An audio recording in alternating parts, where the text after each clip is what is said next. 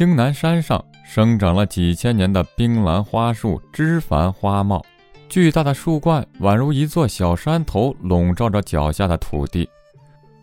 柔柔的人儿，软软的躺在冰兰花树长出地面两米高的粗壮的树根上，闭着眼睛睡得酣然淋漓，一头青丝浓墨如瀑，在身后倾泻开，随着微风飞舞着，空气中弥漫着淡淡的冰兰花香气。青龙宫天玄月，青南山云卷舒，青王府。君如兰。不知道半山腰上哪个院子传来民谣的声音，让睡得正香的人不悦地蹙了蹙眉头。小姐，你怎么又睡在花树根上了？小心着凉！一个梳着双髻绿裙的侍女急匆匆地跑上来，抬头看着树根上半醒半睡的人儿，心里却感叹着：这冰兰花树实在是又高又大又壮。看看这一根根长出地面的树根，都比他身高还高。少女缓缓睁开蝶一般的眼眸，抬起手揉了揉眼睛，手臂上挽着的轻纱随着她的动作晃动着，与那一头青丝共舞起来。婉云，你喊什么？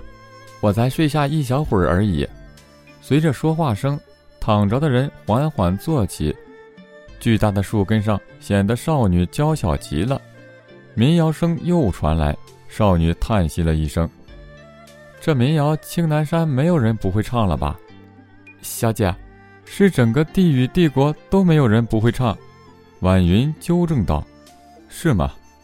应了一声后，如水的双眸看向远处，又嘀咕了一声：“原来已经傍晚了呀。”远处的云变得淡淡的。软软的，如一条丝带缠绵在落日的余晖中，舍不得放它落下去。橘红的光芒仿佛在回应着他的深情，映红了远山上的天空，绚丽了世界。小姐，京城来人了。婉云抬头看着坐在树根上没有走意思的人，又来了什么人？少女兴奋不大地问道：“是皇上身边的司总管，是来传圣旨的。”说是皇上说，小姐今年十五岁了，来年就要及笄了，让小姐月底前进京，准备来年大婚。婉莹一口气把圣旨内容说了一遍。啊，差点忘记了，我是太子妃了。少女眉头一蹙。还有，太子给小姐写信了。婉云把手里拿着的一封信踮着脚递到少女的手里。人来没？少女看着信封上熟悉的字体，粉嫩的唇抿了一下。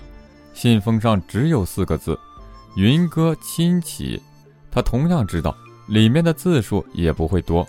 这人从小言语就金贵着呢。婉云摇摇头，司总管只说太子让他捎一封信给小姐。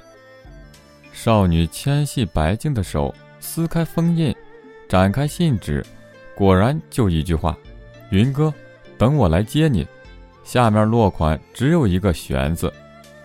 南宫玄，这个在自己刚刚满月就在自己头上贴了他专属头衔的圣宇帝国太子殿下，十五年来无处不在参与着他的人生，甩也甩不掉，真是愁人。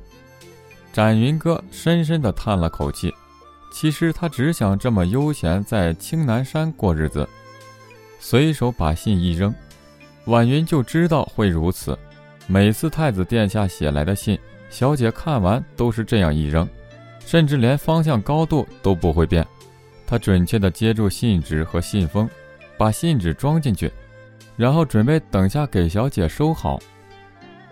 展云哥又躺了下去，婉云生怕他又在这里睡着了，商量道：“小姐，回房间去睡吧，天要黑了。”风凉，别吵，让我再好好闻闻这冰兰的花香，以后想要闻闻都不容易了。